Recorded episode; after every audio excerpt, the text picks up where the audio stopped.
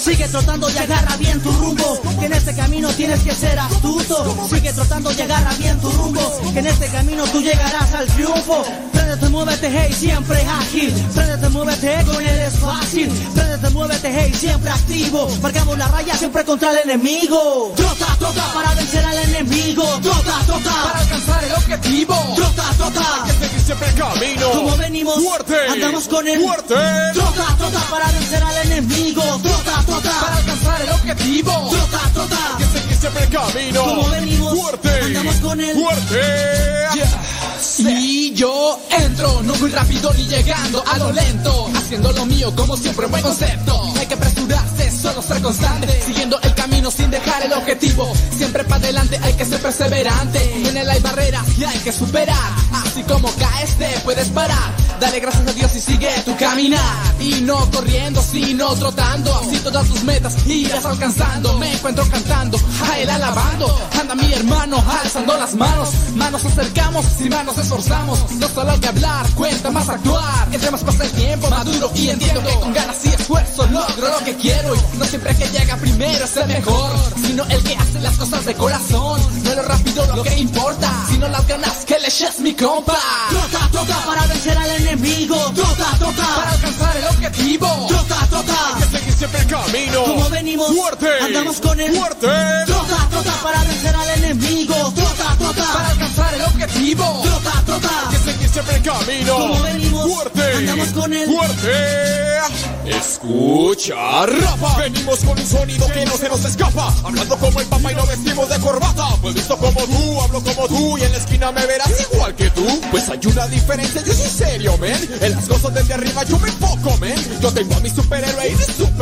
Me topé con su palabra y no me detendré. Porque vengo con todo el sabor, agregando la palabra es el mejor sazón. Y en la calle yo te doy la explicación para que encuentres el camino a la salvación. Y no teman al sonido urbano. Movimiento rapa siempre da la mano. Oye, hermano, esto no se ha acabado. En el camino de la vida siempre voy al paso. Y no voy corriendo, no voy caminando, no desesperando, siempre bien calmado. ¿Y sabes qué?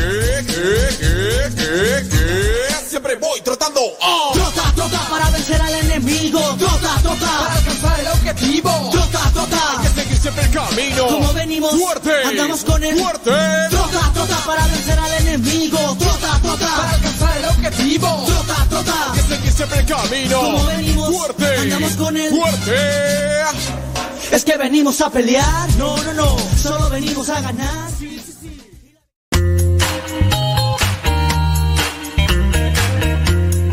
Recuerda que nuestros programas quedan grabados en el canal de YouTube.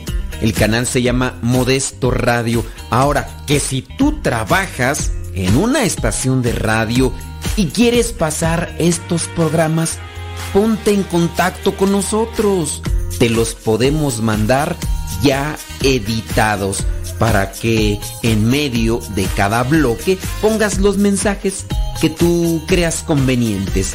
Si trabajas en una estación de radio, ponte en contacto con nosotros y te mandamos los programas que nosotros realizamos. Y si tú quieres escuchar programas pasados, entra al canal Modesto Radio. Modesto Radio en YouTube y ahí podrás escuchar los programas pasados.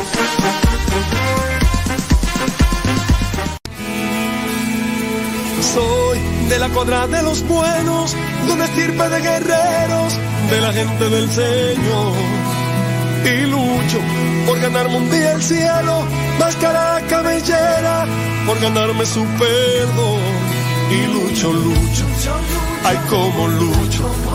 Y tanto lucho que ahora me dicen el luchador. Y lucho, lucho, ay como lucho.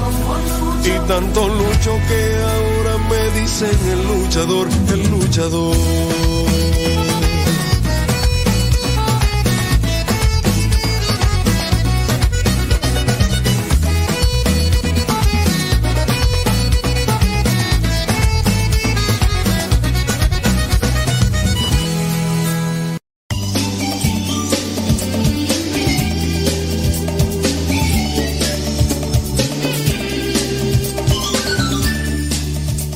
Bendito sea Dios, estamos one more time aquí ante este micrófono. En el nombre del Padre, del Hijo y del Espíritu Santo. Amén.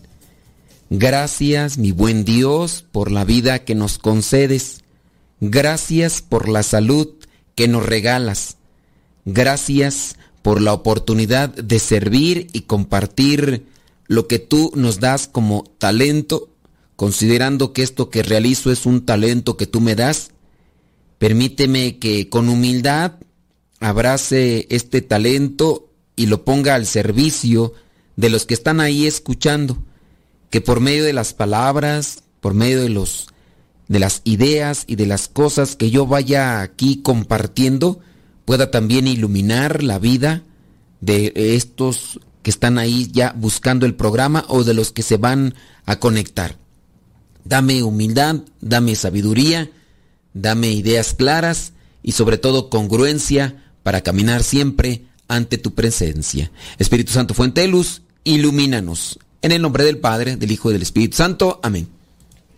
Vámonos con el tema la soberbia en la familia. La soberbia en la familia. ¿Qué se puede hacer para cambiar a un marido soberbio o un esposo soberbio?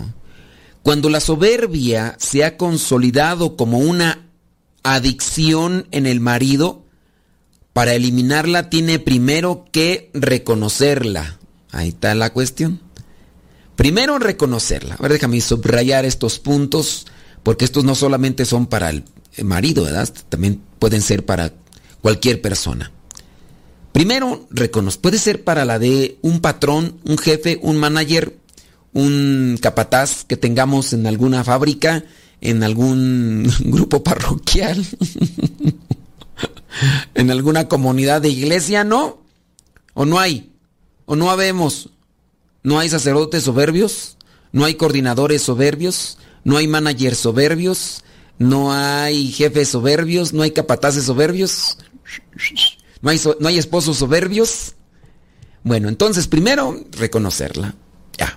Segundo, poner los medios necesarios para sacarla de nuestras vidas. Tercero, déjame aquí marcarle, tercero, pedir ayuda a la esposa e hijos para que le ayuden a sacarla de su vida. Acuérdense que estamos hablando de la soberbia en la familia y la pregunta es qué se puede hacer para cambiar a un marido soberbio. ¿Ok? Entonces, reconocerla, poner o buscar los medios para quitarla Tercero, pedir ayuda a quienes rodean, aquí en este caso a la esposa, a los hijos. Es todo un proceso como el de eliminar cualquier otra adicción que hay que empezar a trabajar desde ya. Porque si la dejamos avanzar, cualquier actitud tóxica, llámele soberbia, llámele orgullo, llámele resentimiento, llámele lujuria, todo, todo. Fíjese que estaba platicando yo con un señor. El señor no, es, no era confesión, era una plática. Porque pues a mí sí me dejó así con, con el cuestionamiento porque la señora después de más de 18 años lo abandonó. Él siguió buscándola. Fíjate, ella lo engañó a él. Ella andaba del tingo al tango, del lilingo, lilingo al lilinga, lilingo. Él sabía, incluso, este, para buscar pruebas, buscó cómo grabarla, cómo y todo, pero ya después ella misma se lo decía, sí, te ando engañando y qué, soy prostituta de todos menos de ti. Pero no le decía prostituta, decía la palabra de cuatro letras. Y de hecho, pues él mismo veía que, que la mujer estaba llena de enfermedades venéreas. Cuando me estaba platicando eso, le dije, oiga, se me hace tanto difícil. O sea, eso yo lo he visto en los hombres, pero en las mujeres no es muy. Dice, sí.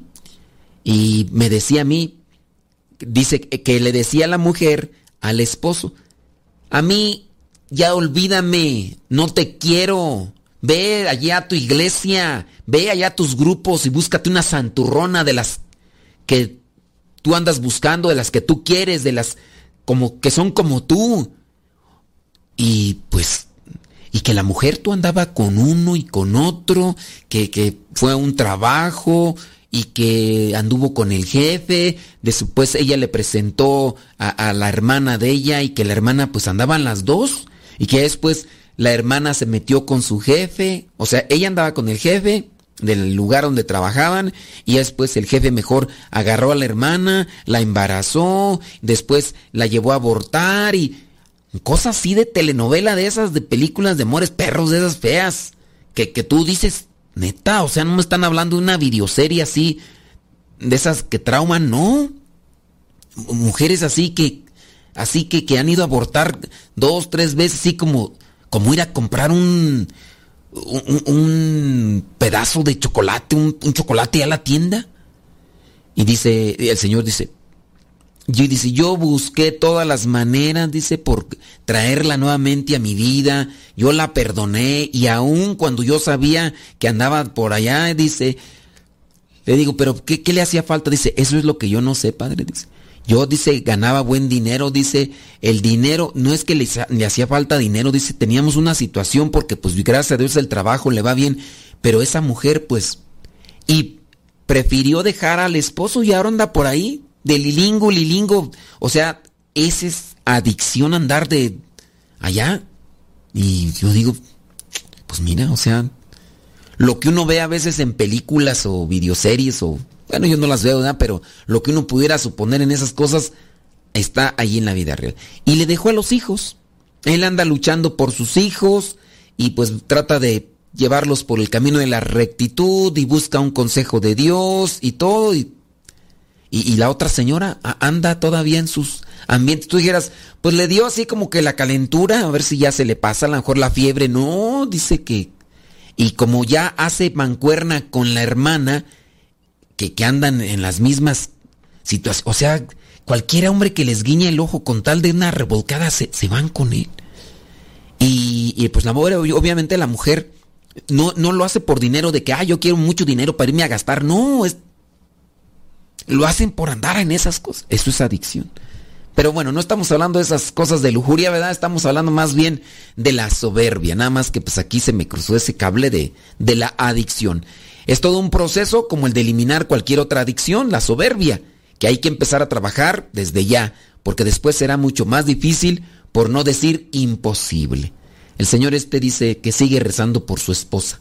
Y dice, dice él, si un día ella regresa arrepentida, dispuesta a reivindicar su camino de mamá, de esposa, conforme a lo que él está buscando dentro de las cosas de Dios, él a pesar de que él sabe que anduvo ya por allá conociendo quién sabe cuántas verijas, él le va a dar la oportunidad. O sea, imagínense cuánto amor le ha de tener este señor a, esa señora. Y sobre todo dice que lo hace por, por los hijos. Y, y aún así, pero bueno.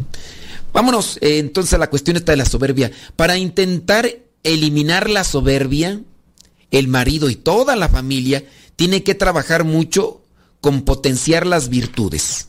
Entonces, para eliminar la soberbia hay que potenciar las virtudes, hay que hacer un cambio, hay que hacer una transformación.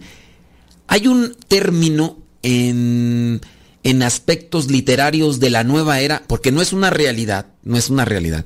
En la nueva era, dentro de la literatura, hay términos como el llamado alquimia. En la nueva era dentro de la imaginación literaria, el término alquimia refiere a un truco o a una fórmula mágica de cambiar las de cambiar las cosas en, en metal o cambiarlas en, en, en ahí en ahí merengues tengues gracias en, cambiar rocas piedras cambiarlas en metales preciosos a eso se le llama alquimia. Entonces, haz de cuenta que dentro de la literatura eh, mágica de la nueva era, dicen que hay fórmulas mágicas que, que hacen conjuros y cualquier piedra la pueden convertir en una piedra preciosa. Bueno, eso es, literatura, no es una verdad. Eh, dicen pues que lo hacen los grandes magos o los grandes, grandes iluminados y que... Pero no, eso no es, no es realidad. O sea, pues, imagínate agarrar cualquier piedra y hacerla oro o hacerla un diamante, pues no. Pero sí podríamos hablar de una alquimia robándonos ese término alquimia de conversión. De hecho, ahorita voy a buscar yo la, la, etimología de la, de la, palabra alquimia. Ahorita, eh, después de la pausa, voy a buscar la... Bueno, más bien durante la pausa voy a buscar la terminología de la palabra alquimia. Si se puede tomar la palabra, la, la, transformación de la piedra que no tiene valor, del defecto, que de la, del vicio, de, del pecado, de la debilidad, de esas, hacer la transformación algo valioso. Y en este caso es potenciar las virtudes para ir acabando con la soberbia. ¿Qué te parece? ¿Me das chance de buscar la etimología de la palabra alquimia? Porque si te digo que la busques, pues no la vas a buscar. Entonces, hacemos una pequeñita pausa y regresando te digo cuál es la etimología de la palabra alquimia para aterrizar esta reflexión. Deja que Dios ilumine tu vida.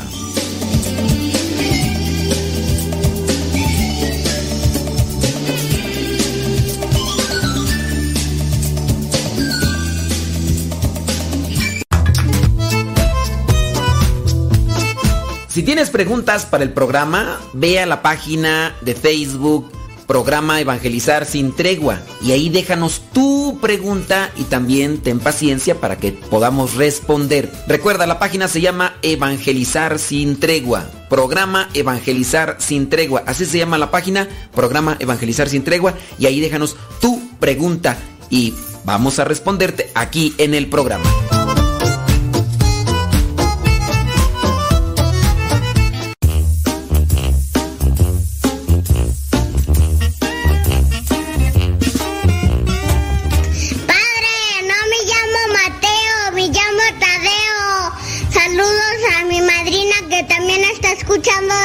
Radio Zepa. Échale rayas a triga, que nadie lo detenga absolutamente.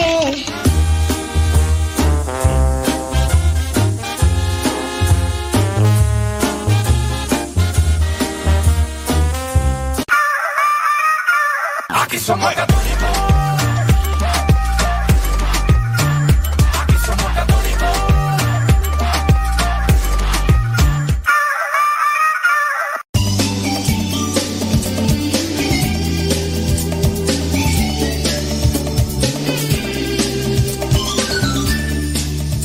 Dice acá una persona, ay padre, es muy fea la soberbia. Y ese hombre es un hombre de mucha paciencia. ¿Cuál hombre tú? ¿De qué me hablas? ¿A quién te refieres? ¿Cuál hombre? Ese hombre no se toca. Tiriri. ¿A qué hombre te refieres, mujer? ¿A qué hombre? Dice que solo viene de Dios. Hay que pedir por él y por esa mujer de mala vida para que Dios les enderece su camino. ¿Verdad, Padre? pero ¿de qué me hablas? Es que ustedes piensan, ustedes piensan que tenemos conectados los circuitos neuronales o qué? Ah, no, si me mandan un mensaje, dígame bien qué, qué se refieren aquí. Pues es que no. Ahí está la cuestión. No, no, no, no, no, no. Acláreme bien el asunto. Dice... Mm, ¿Qué tú? Ay, qué testimonio nos acaba de contar. Y si hay muchas señoras zafaditas de los de cascos ligeros, que poco les importan los hijos.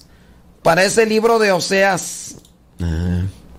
El hombre que está. Eh, ah, que el hombre que. De lo que les dije de la señora esta que anda ahí de. de. piernas sueltas. Ah, pues sí, pues. No, pero acuérdense que ese no es el tema. Si se fijan cómo ustedes se quedaron con la imagen de algo que les estuve contando, e, el tema es la soberbia. Ustedes ya andan allá, eh, allá con la promiscua, allá con la... Sí, no, no, no. Ay, Dios mío santo, las imágenes. Bueno, pues esa es la, esa es la magia de, ¿no? de, la, de la radio. La radio es el, teatro de la mente. Ustedes se quedaron más allá con la promiscua, allá con la. Este. Prostis. Bueno. Mejor vámonos al tema, ¿no? Que es el de la soberbia. Eh, que de ello. Sí, no, es que sí es cierto. Dice por acá, es que somos chismosillas. Qué bueno que lo reconocen. Ahí está el primer principio, dice, para quitar la soberbia y también para hacerlo, quitarlo chismosas, ¿verdad? Reconocerlo. En segundo, hay que buscar los medios para quitarlo y después pedir ayuda. ¿Eh? Ándele. Un aplauso para ustedes que la reconocieron. Pero para las que no, no, porque hay falta algunas que todavía estás en Chile ni se enojen. que Porque, oh, Dios mío. Vámonos a la etimología de la palabra alquimia, que fue lo que mencionamos, ¿no? La palabra alquimia dice es de origen árabe fueron los filósofos árabes los primeros en intentar buscar lo que le llaman la piedra filosofal, a la que le llamaron quimilla. Yo sé que cuando digo piedra filosofal va a saltar por ahí la peliculera, la que ve muchas películas va a decir, ¡ay! Piedra filosofal, yo sé, sé de qué habla, yo miré allí la de la película del mago. De hecho, una se llamó la piedra filosofal, pero a eso no se refiere. ¿Ok? Dice la piedra filosofal a la que llamaron los filósofos árabes Quimilla. Anteponiendo su artículo al, la nombraron alquimilla. De aquí, de la cultura del califato, que proviene la alquimia y la química. Eh, la palabra alquimilla se atribuye a dos formas posibles. La palabra Kent en egipcio significa tierra negra. Negra es sinónimo de vida. Pues qué mejor hay en el desierto que esa tierra negra que ha sido fertilizada por el Nilo. El polvo negro era considerado mágico y necesario para la transformación de metales. El trabajo alquímico comienza con la fase de nigredo, igual a negro. Por ello también la alquimia es el trabajo de Kem o con la tierra negra tierra mágica. Entonces los árabes llamaron a este trabajo al-Kent. Al en árabe significa él. Otros lo atribuyen a la palabra árabe al y, la, y a la palabra griega chemía. Si bien es cierto, a nivel esotérico, la alquimia representa la transmutación de los metales en oro o piedras.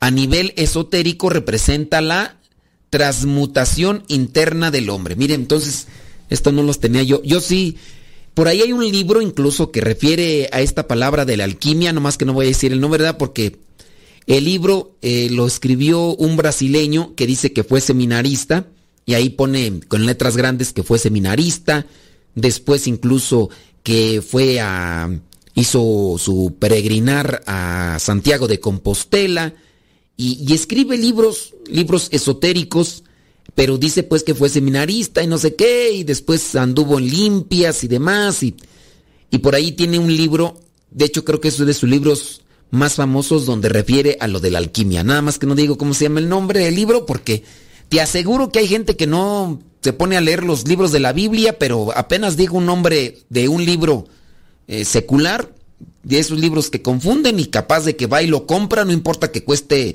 mil dólares, capaz de comprarlo, pero pregúntale si ha leído los libros de la Biblia o el Nuevo Testamento, no, hombre, son más, ¿no?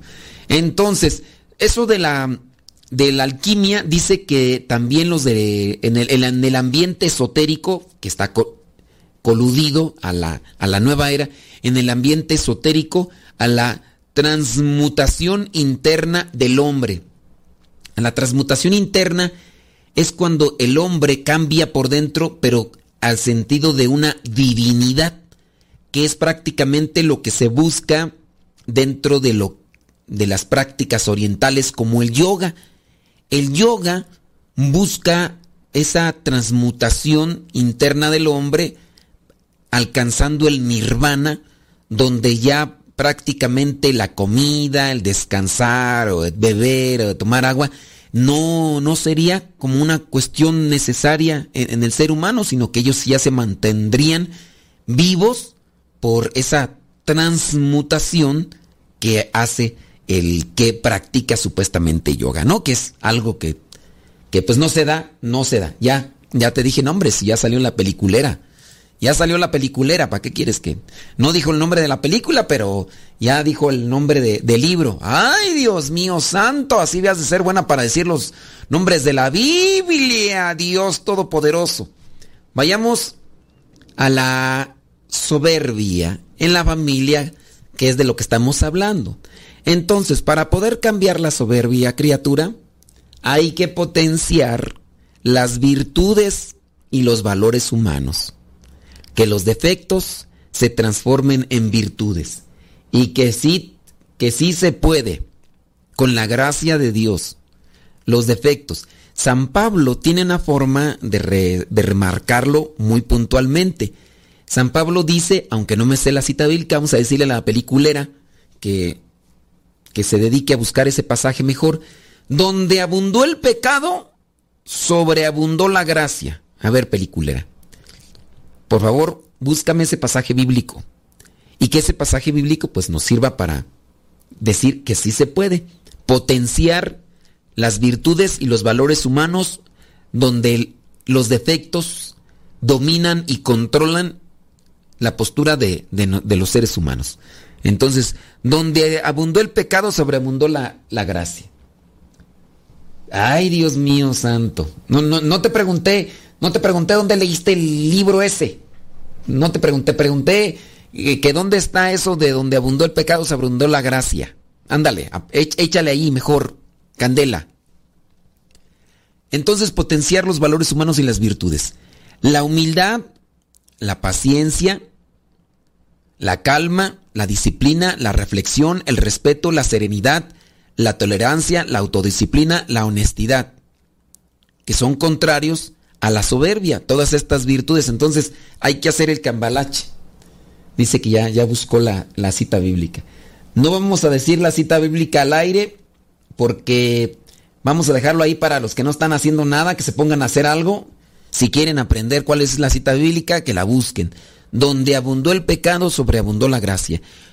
Con la gracia de Dios se hace esa transformación, esa transformación donde había muchos defectos, donde había muchas debilidades, ahora hay muchas virtudes. Entonces la humildad, que es contrario a la soberbia, la paciencia, que es contrario a la soberbia, eh, la calma, que vendría a ser con la paciencia, ¿no? La disciplina, que es contrario a la soberbia, la reflexión, el respeto, la serenidad, la tolerancia, la autodisciplina, la honestidad.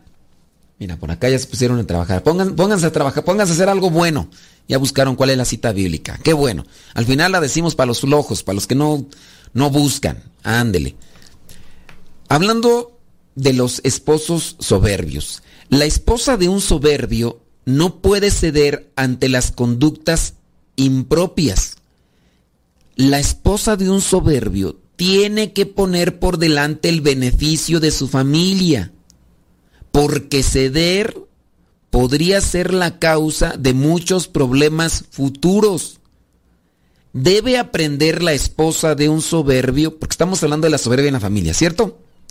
Debe aprender la esposa de un soberbio a no tener miedo a pararle los tacos, a ponerle un alto a esa actitud nociva, destructiva y tóxica. Debe, pero si deja avanzar más eso, el esposo se le va a subir al gogote. Se le sube al gogote el esposo a la esposa, el esposo soberbio a la esposa, y ya después para que se le suelte, nomás no. Está como estos que aprenden. Oye, tenemos que hacer pausa. Yo iba a decir con eso del jiu-jitsu, pero vámonos una pausita y ahorita regresamos.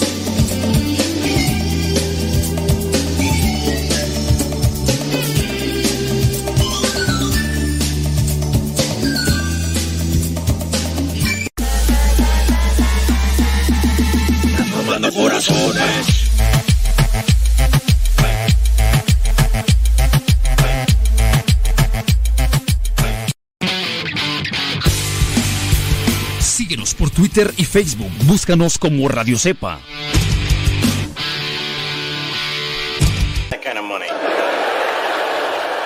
Mira, papá, fuego. Cuidado. No agarres las veladoras del altar, que no sabes que te puedes quemar. No lo regañes. Mejor apaguemos velas y veladoras y escondamos cerillos y encendedores para que no se queme. Es muy fácil prevenir quemaduras. La prevención es vital.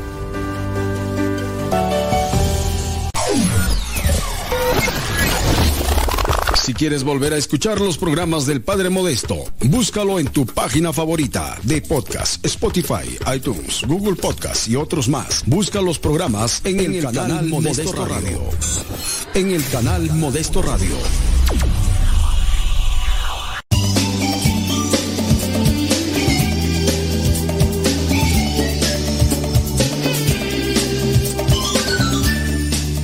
Huracanados, ya por acá están buscando la cita bíblica donde abundó el pecado, sobreabundó la gracia. No es un mérito personal, al final de cuentas es Dios actuando en nosotros conforme a lo que nosotros dejamos trabajar a Él en, nosotros. Eh, eh, así es, esa es la gracia, no, no puede decir que, ah, no, pues yo hice esto y por eso estoy así, o no, es yo que estoy dejando a Dios actuar en mi vida y, por eso estoy así. Y, no, pues no hay imposibles, no hay imposibles. Yo pienso que estos pasos que se mencionan aquí para trabajar con la soberbia, igual pueden ser muy provechosos para con cualquier otro tipo de actitud o vicio o debilidad que pudiéramos tener. Así que tomemos nota y trabajemos en ello, porque todos tenemos defectos. ¿Quién de ustedes no? Todos, hasta yo. Uy, yo, quítense que ahí les voy. Déjame ver acá más cuestiones sobre la soberbia. hablando de la mujer, de la esposa, debe aprender a no tener miedo, decíamos. Es preferible que se enfrente verbalmente al cónyuge o hijo soberbio. Y decíamos que, que yo iba, iba, a mencionar algo, pero no me acuerdo que ella, ahorita si me acuerdo, en el camino se los digo, pues para qué más. Pero sí hay que buscar detener la, la situación porque el hecho de que se deje avanzar y se deje avanzar, nomás no.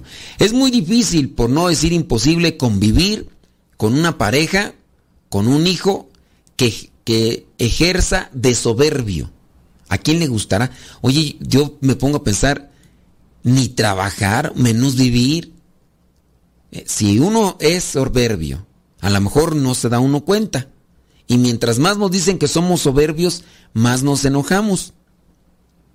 En el caso de las personas que, que si no se dan cuenta o no nos damos cuenta, pues imagínate. No sé de ustedes quién trabaja con una persona engreída. Yo pues estoy solo aquí, ¿verdad? Pero bueno, a pesar de que aquí estoy solo, pues ya las redes sociales nos conectan con los demás.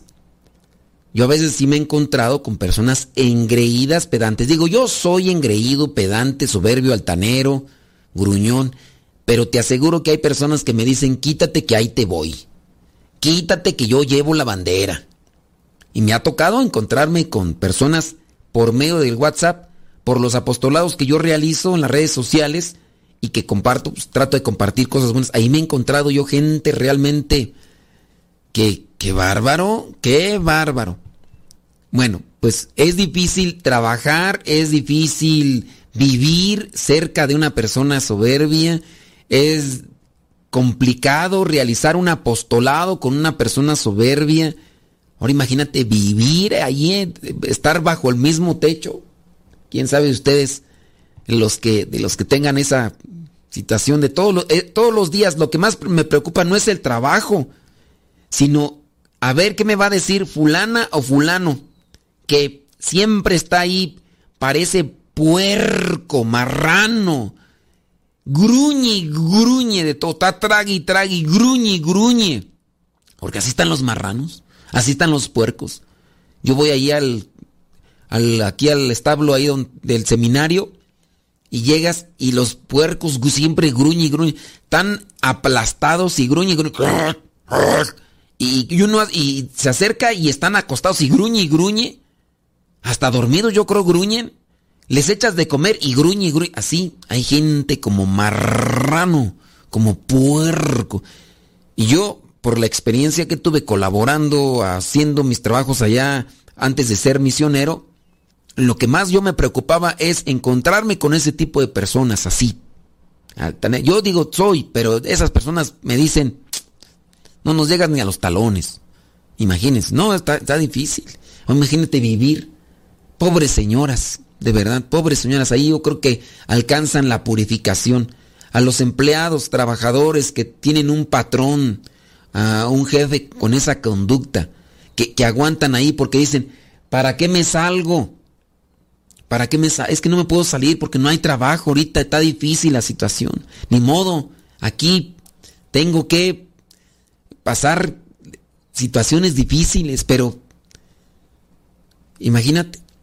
Y luego más cuando tienes que trabajar en cuestiones de iglesia y el sacerdote, el religioso, la religiosa o el coordinador o encargado tienen esa actitud y es donde uno no, como que uno no la pasa, como que uno no se la traga bien. Oye, ¿por qué esa actitud? Pues si estamos en cuestiones de la iglesia donde pues debería de reinar la comprensión, la paciencia, la humildad. Y está la gritadera, la intolerancia y todo porque es que si si yo no me comporto así, las cosas no se hacen. Todo esto no hubiera no se podría realizar si no me comporto. Ahorita se quejan, pero después me lo van a agradecer. Todo esto que tenemos, todo esto que hemos realizado, no estaría si no tuviera esta actitud. Yo sé que muchos de ustedes me odian, pero es necesario. Es necesario tener esta actitud y comportamiento. Y cállense, no me griten. No estamos gritando. No, Hable, te dije, cállate, no. Porque ustedes no ven lo que yo veo. Y es necesario seguir anunciando el reino de Dios. Y no importa que vayan y me... Pero yo sé que esto es... Yo pienso que no, pero... Ay, Señor, ilumínanos. Ilumínanos para no caer en eso, Señor. Porque a veces yo pienso que no se dan cuenta. Pienso yo. No se puede dialogar con ellos, pues explotan violentamente ante cualquier situación contradictoria o llamada de atención en su comportamiento. Suelen expresarse de forma colérica, iracunda, con acciones impropias o palabras altivas e injuriosas. ¿Por qué están haciendo eso? Les dije que no lo hicieran. ¿Dónde está, pues, el orden? Uno tiene que estar cuidando el orden aquí. Les dije que hiciéramos esto. Y no lo están haciendo como se debe de ser. ¿Por qué no entienden? ¿Por qué no? Habrá coordinadores que a lo mejor hasta corren a los miembros del grupo. Dentro de las comunidades parroquiales. Dentro de las comunidades de iglesia. Habrá sacerdotes que corren a los que participan en la liturgia. Mejor quedarme solo que con bola de ineptos Voy a creer que no entienden. Uno les explica con palitos y bolitas y nomás no. No hacen lo que les he dicho ya un montón de veces. Lárguense a ver quién los aguanta. A ver hasta dónde pueden llegar. Mejor así yo solo. Voy a poner en el coro un disco, aunque sea antilitúrgico, pero mejor poner un disco que estarlos escuchando ahí sus berretas. Y así en grupos de iglesia. Ah, pero estamos hablando de los matrimonios, y es cierto. Siempre quieren tener toda la razón. El esposo, el cónyuge, ya sea esposa, esposa, o los hijos también, siempre quieren tener toda la razón y salir a flote de cualquier situación o tema. Los maridos soberbios son desmesuradamente altivos. Si ya de por sí traemos el gen de machistas, ahora imagínate cuando nos dejamos atosigar por la soberbia. Los maridos soberbios son desmesuradamente altivos y tienen un apetito desordenado de ser preferidos a otros, con malsana satisfacción y envanecimiento. Contemplan sus propios actos personales, los exageran, los eh, hacen, presentan fuegos artificiales así para, para que los demás vean lo que están haciendo. Desprecian las cosas que hicieron los demás, aun cuando sean de su propia familia. Nunca se rebajan a pedir una disculpa. Nunca se rebajan a pedir perdón. Y si lo hacen, lo hacen así. Ay, pues discúlpame, ¿no? Pues ya. ¿Ya qué? Ay. Pues yo ya les pedí disculpas. Si no me quieren disculpar, ni modo. O sea, no, no se quieren rebajar a eso. También a veces no quieren rebajarse a pedir una colaboración cuando saben que la colaboración podría ser más grande que su aportación. Es más, si es alguna idea, mejor, aunque sea por el bien de la familia, o queriéndolo aplicar de forma general, ¿verdad? Para la iglesia. O si es de bien para la iglesia, la comunidad, mejor no ponen en práctica, porque van a decir, oye, ¿de quién fue esa grandiosa idea? Y pues como no es tuya, o como no es nuestra, vamos a omitir. O lo que vamos a hacer es maquillarla a más no poder para que no aparezca totalmente los créditos hacia la otra persona. Pues este, pues la idea así principal es mía, eh, o sea, yo fui el que propuse esto y el otro y y la otra persona pues este nada más así como que me despertó las ideas, o sea, con lo que dijo me despertó las ideas y yo dije, podríamos hacer esto y bueno, y, pues sí, o sea, gracias a él. Pero sí, lo principal, pues yo lo puse y pues, ¿qué quieres? Entonces no se quieren rebajar a pedir disculpas ni colaboración y mucho menos ayuda. Ya, ya están saliendo este, descalabrados porque yo sí, dejen mira una pausa porque... Ay Dios mío, qué descalabrada me acabo de dar. Ahorita regreso.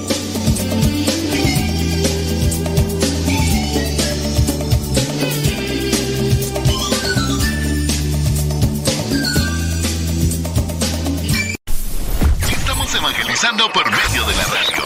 Escuchas radiocepa.com www.radiocepa.com Si tienes preguntas para el programa, ve a la página de Facebook programa Evangelizar sin tregua. Y ahí déjanos tu pregunta y también ten paciencia para que podamos responder. Recuerda, la página se llama Evangelizar sin tregua. Programa Evangelizar sin tregua. Así se llama la página, programa Evangelizar sin tregua. Y ahí déjanos tu pregunta y vamos a responderte aquí en el programa.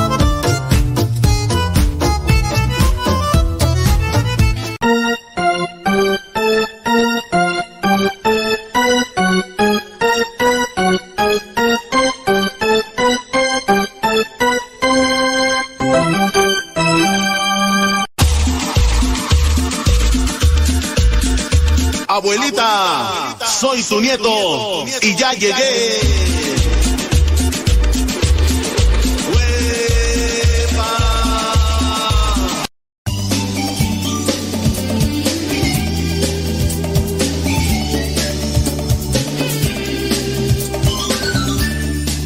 Ay, Dios mío. Ay, cómo duele ser.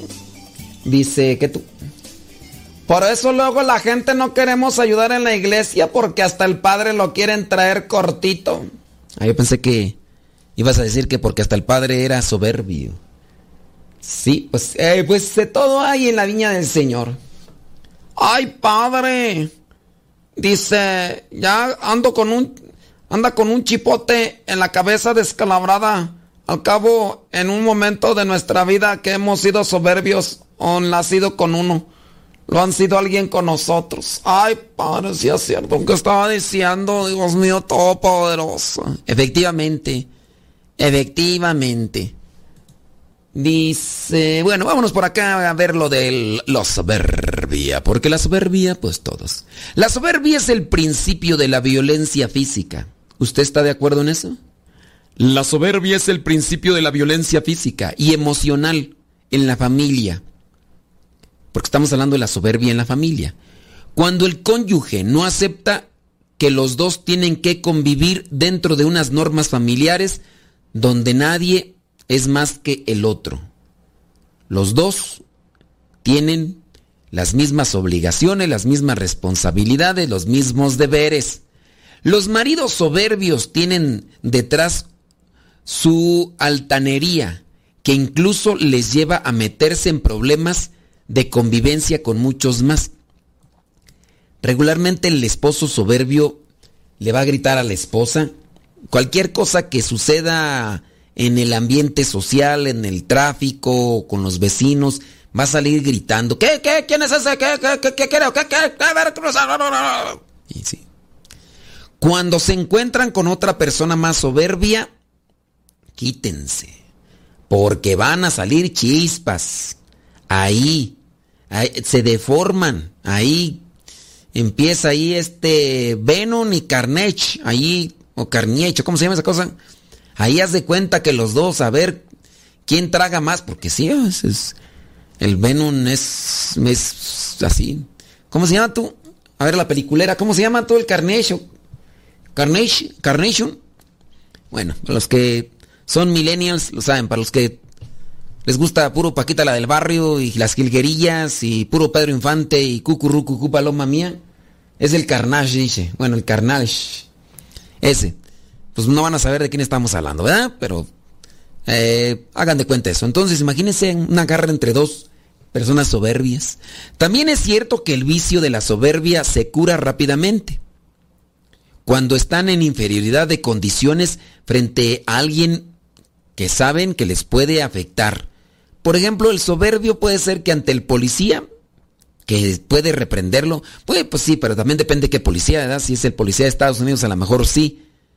Pero si es el policía de México, no, se va a poner ahí al tú por tú y hasta lo va a agarrar a golpes, como acá en México sucede, ¿no? Que a los mismos soldados, como tienen prohibido este, arremeter o responder con violencia, pues a mucha gente acá que maltrata y ofende a los policías y a los soldados en México, ¿verdad? De los de otros países sí se les dan vuelta y hasta los amagan y ya ven que hasta disparos y demás.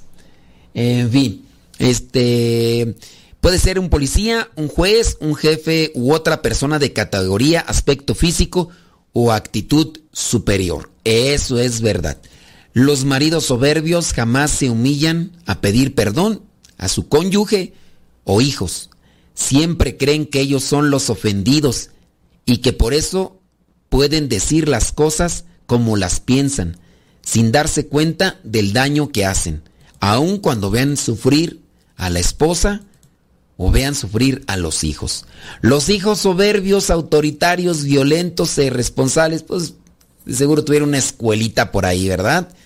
Que no son capaces de respetar a los demás, deben ser corregidos adecuadamente para canalizar y orientar esa actitud a través de una educación que les ayude a conocer los límites entre lo bueno y lo malo, lo justo y lo injusto, es decir, que aprendan a formar un juicio moral.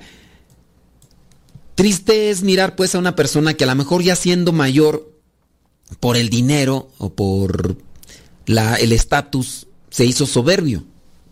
Porque si comienzan a ser soberbios desde muy pequeños, desde que son niños, puede ser que ya no lleguen ni siquiera a personas mayores. ¿eh? Yo recuerdo cuando estaba en la filosofía allá en el 2003, 2004, andaba en una misión ahí en una parte de Morelia y estando yo sirviendo como seminarista en una capilla, me acuerdo que pues dentro de las familias por ahí se acercó una, eh, pues nada más era la, la muchacha y su hermano. El muchachillo que pues bueno, yo ya estaba grande, o sea, yo ya pasaba de los 23 años, 24 años. Y, el muchachillo tendría, ¿qué quieres tú? Unos 12, 13 años. Obviamente su aspecto físico pues era más chiquillo que yo. Ponle unos 12, 13 años más o menos, así yo le tanteo, ¿no? El muchachillo, como se acercaron ahí las familias y nosotros como seminaristas acercándonos a las familias para pues brindar una ayuda o un servicio, pues obviamente uno va con una actitud dócil dispuesta a colaborar y, dejar un mensaje con nuestra actitud. Y me acuerdo que ese muchachillo empezó a darme de patadas. así supuestamente en broma, me empujaba y yo le decía, bueno, ¿qué te pasa? Y, empezaba a hacer sus ridiculeces, me dio varias patadas, obviamente yo me contuve, porque pues yo en ese momento hubiera podido amagarlo, me lo llevo al piso y le doy sus cachetadas guajoloteras, lo hago chillar y, y hasta poder haberle hecho otras cosas con tal de, de, de inmovilizarlo. Pero obviamente yo en ese momento no quise hacerlo. En primera porque estábamos yendo ahí a una capilla, no sabíamos qué onda con la gente. Y en la otra yo quería dejar un testimonio así de paciencia hasta, hasta el límite. Obviamente las patadas como tal no me dolían, sino si ahí pues me enciendo y para qué quieres. Pero eran patadas al final de cuentas.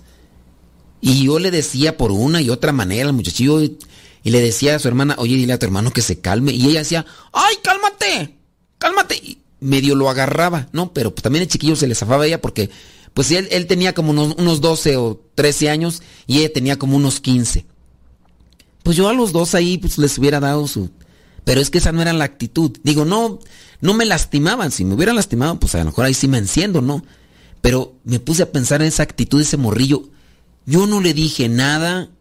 Ahora todavía soy más carrilludo. En aquel tiempo, no. Yo así como con tal así de muy modesto, yo iba así para me puse a pensar, digo, bueno, este chamaquillo llega con esa actitud de querer hacerle estas cosas a los demás. Si sigue así, un día le van a parar los tacos.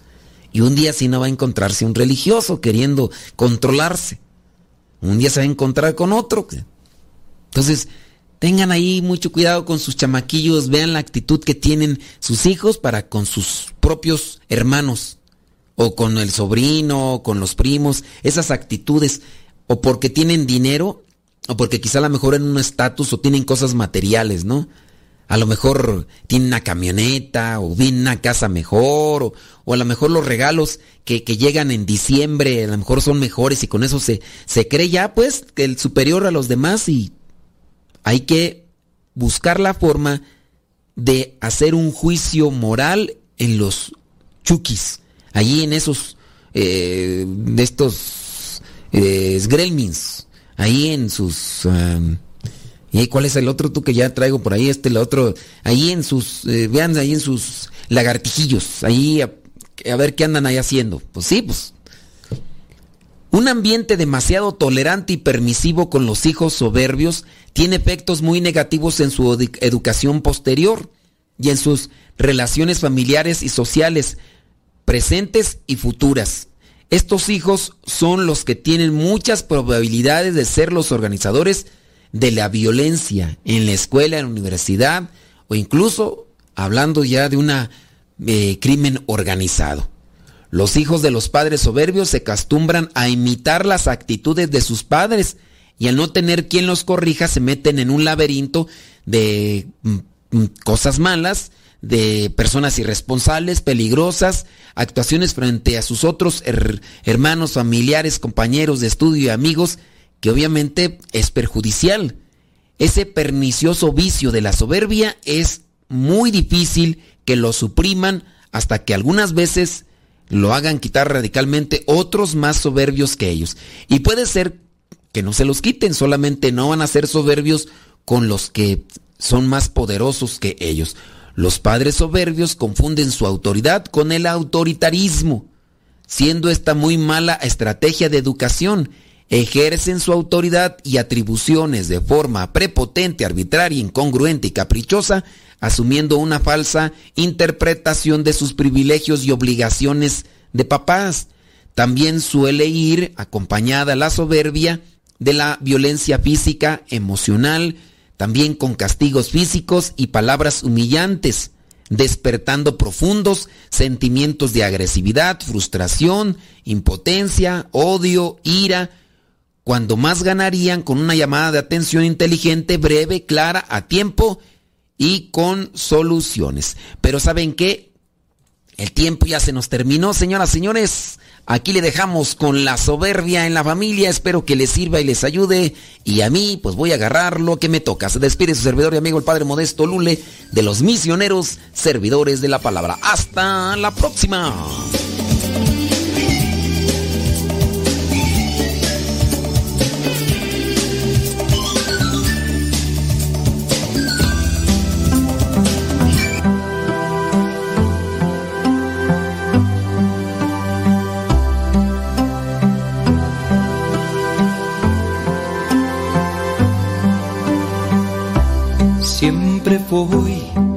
detrás de ti.